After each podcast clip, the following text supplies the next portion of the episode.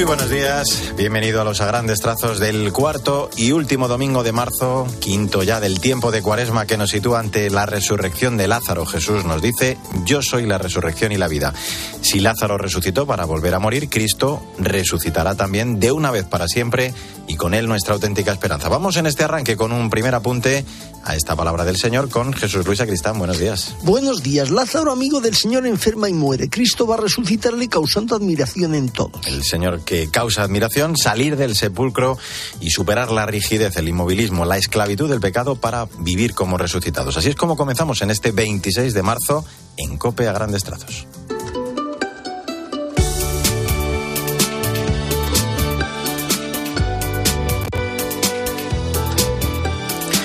Los primeros minutos resumimos las palabras del Papa en su audiencia de los miércoles. Francisco que esta semana reflexionaba sobre la exhortación apostólica Evangelii Nuntiandi de San Pablo VI, dedicada a la evangelización en el mundo contemporáneo.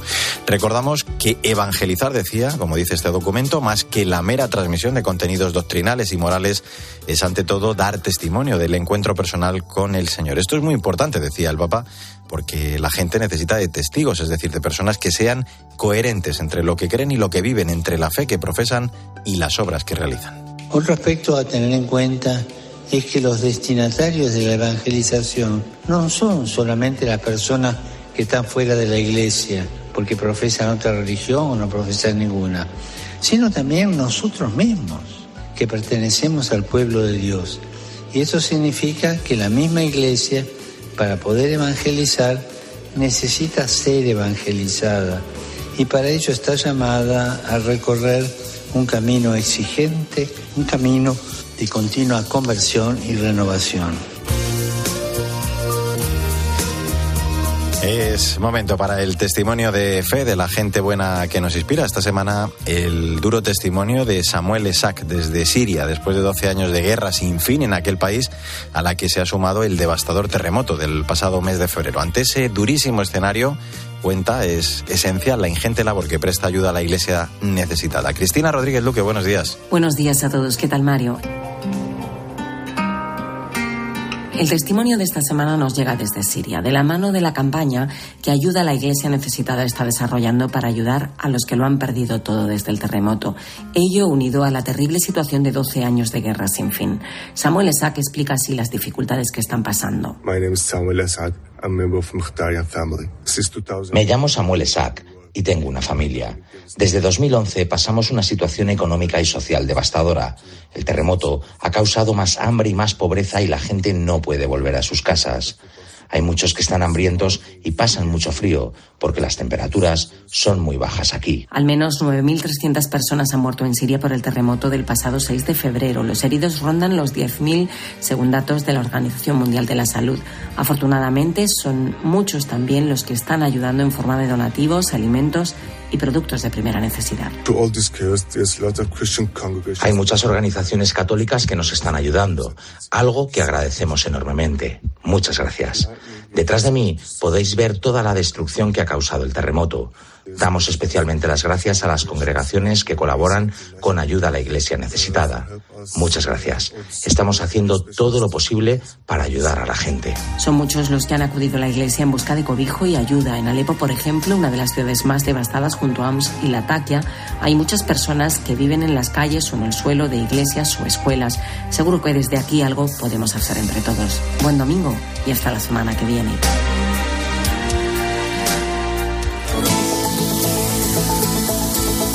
Alcudia. A grandes trazos. Cope, estar informado.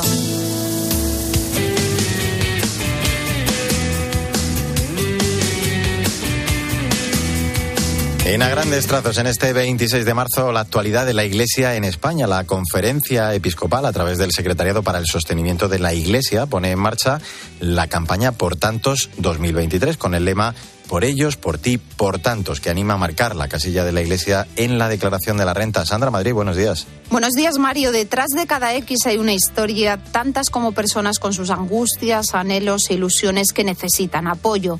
La campaña por tantos de este año presenta cinco de esas personas que en la Iglesia Católica encontraron el apoyo que necesitaban en un momento de desesperación y dificultad Fruto de ese agradecimiento, abren su corazón al mundo y cuentan su historia, como la de José, que pasó por la cárcel, por la Legión y terminó en la construcción, donde un accidente le cambió la vida.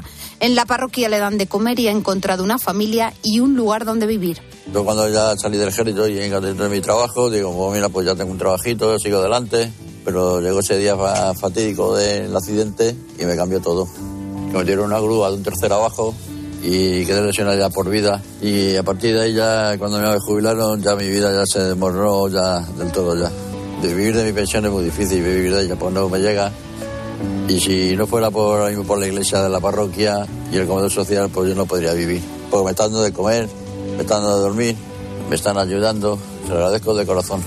Marcar la X de la Iglesia es una decisión libre que no perjudica a nadie y no tiene coste alguno porque ni te cobran más ni te devuelven menos en el ejercicio de democracia fiscal.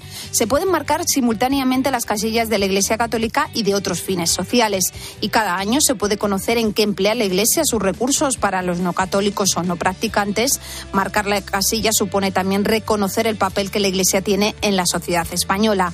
La campaña comenzará mañana, unos días antes de que los contribuyentes puedan presentar su renta. El cierre de la campaña sí coincidirá con el final del periodo habilitado por la agencia tributaria el 30 de junio como último día para presentar la declaración de la renta.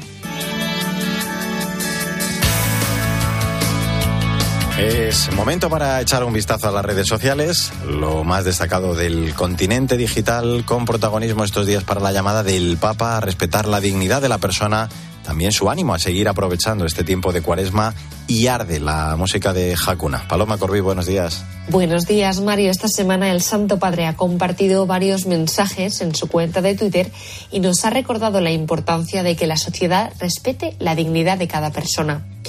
Todo ser humano es sagrado e inviolable. Para que una sociedad tenga futuro es necesario que desarrolle un respeto sincero por la dignidad de cada persona, sea cual sea la condición en la que se encuentre. Además, continuando con estos 40 días de preparación para la muerte y resurrección del Señor, el Papa Francisco ha publicado en la cuaresma estemos más atentos a decir palabras de aliento que reconfortan, que fortalecen, que consuelan, que estimulan, en lugar de palabras que humillan, que entristecen, que irritan, que desprecian. Arde con fuerza en este frío, con todo el alma en buscando una razón. En este mes dedicado a San José compartimos Arde, una canción que forma parte del disco Pasión de Hakuna Group Music. En este trabajo se recorre a través de las canciones el camino hacia la cruz, la pasión y la muerte de Jesús y con el que quieren que nos sumerjamos en el momento más intenso de amor por toda la humanidad. Feliz domingo y hasta la semana que viene. Padre que dio tanto de un hijo que murió.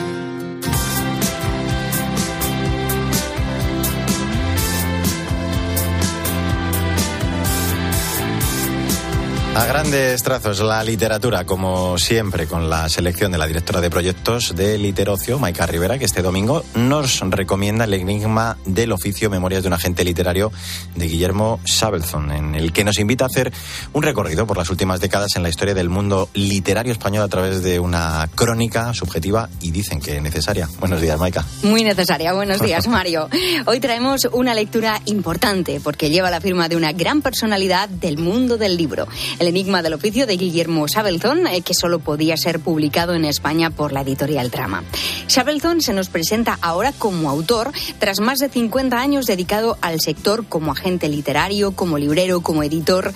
Son más de 300 páginas de crónica profesional y personal con su desempeño que le llevó a relacionarse con los primeros espadas del mundo de las letras de nuestro país y de Iberoamérica.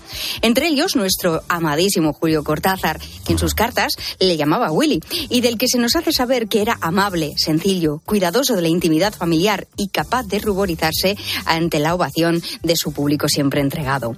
En los últimos días de su vida, atendido en la enfermedad por su primera esposa y última compañera, Aurora Bernárdez, Esta le mimaba con sus viandas favoritas, milanesas con puré y flan con dulce de leche. Así Guillermo Sabelzon despliega todo un anecdotario a capítulos breves que dedica al recuerdo de casi 40 grandes nombres a los que trató de cerca, algunos en profundidad, que forman parte del imaginario sentimental del buen lector de nuestro tiempo, tales como Gabriel García Márquez, Mario Benedetti o Juan Rulfo. Mención aparte, por cierto, Mario, para el primer capítulo, fuera de todo orden cronológico, titulado Hasta lueguiño Domingo Villar, homenaje póstumo a uno de los autores españoles más queridos de los últimos años. Casi nada, 40 autores, esa crónica profesional. Eh, ¿Quién si no iba a publicarlo? Que nuestros amigos, como dices, de trama, es un libro transparente, dicen los que saben de todo esto, como Maika, que nadie que tenga noticia del latido editorial, como lector o escritor, debe dejar de buscarlo en las librerías si quiere saber de qué lado de la vida se produce el arte de editar.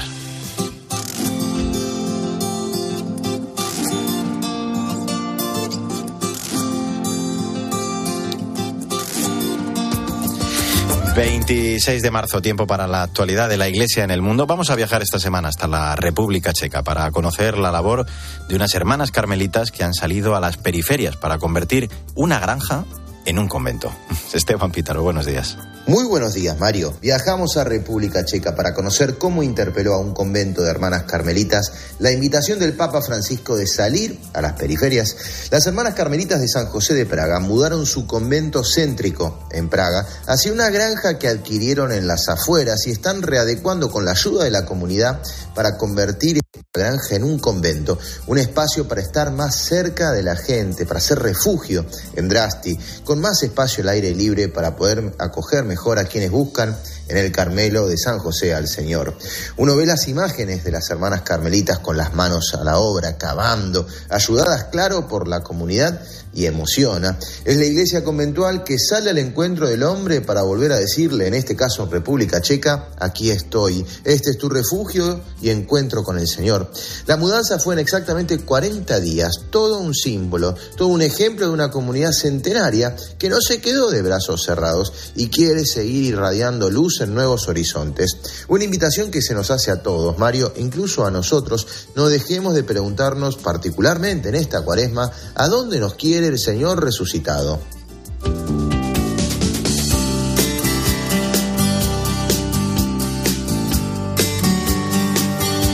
Yo soy la resurrección y la vida. Es 26 de marzo, quinto domingo de Cuaresma. En un tuit te ofrecemos el breve comentario, la aplicación de este evangelio para esta semana que ya iniciamos con Jesús. Luis Cristán, de nuevo, buenos días. Saludos de nuevo. Estamos enlosados en nuestros pecados y hemos de abrirnos al Dios que muere y resucita por nosotros. Pues abrámonos a la vida. Yo soy la resurrección y la vida, dice el Señor. Si la vida está en nosotros, ya podemos, por tanto, mirar a la muerte con ojos y corazón distintos. Nosotros, que creemos en Cristo muerto y resucitado, no podemos vivir sin esperanza.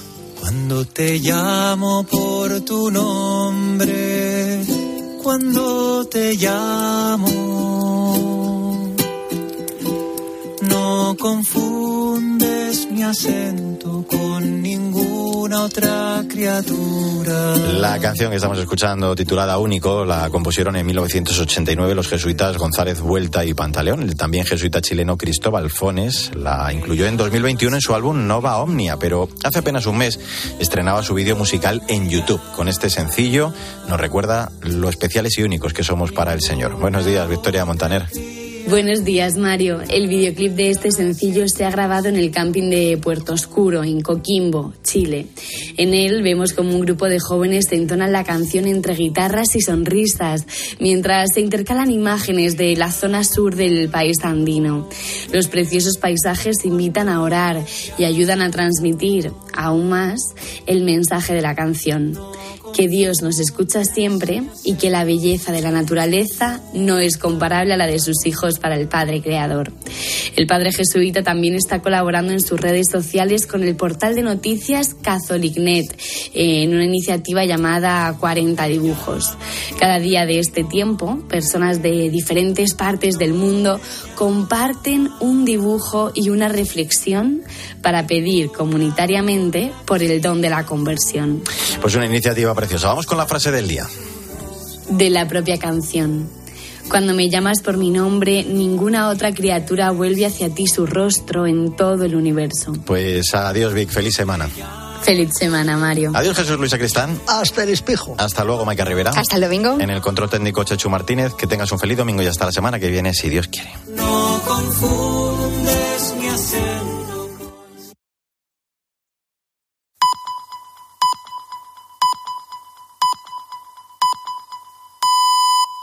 Son las 10, las